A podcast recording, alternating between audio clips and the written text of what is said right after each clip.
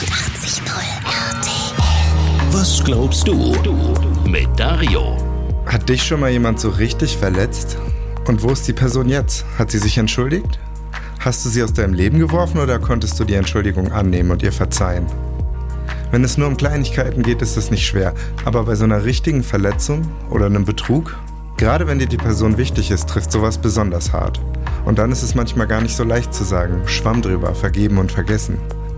Die Entscheidung, jemandem zu verzeihen, der dich verletzt hat, ist oft eine sehr persönliche und natürlich immer davon abhängig, was passiert ist. Aber auch wie die andere Person sich danach verhält, spielt eine Rolle. So eine Entschuldigung, das ist nur der Anfang. Sie muss auch ernst gemeint sein. Zeigt er oder sie aufrichtige Reue? Das zählt nicht nur vor Gericht. Versucht er oder sie wirklich den Schaden wieder gut zu machen, wenn es einen gab? Kann er oder sie garantieren, dass sowas nicht nochmal passiert? Und ist das gemeinsame Verhältnis, die Beziehung überhaupt so gut, dass es dir wert ist, sie zu erhalten? Ob bewusst oder unbewusst, so eine Entscheidung will gut überlegt sein. Manchmal muss dafür auch ein wenig Zeit vergehen. Wie entscheidest du, ob du jemandem verzeihst? Triffst du so eine Entscheidung eher aus dem Bauch heraus oder auf Basis deiner eigenen Werte und Glaubensgrundsätze? Was bedeutet für dich Vergebung? Was glaubst du? Was glaubst du? Evangelisch for You auf 89.0 RTL.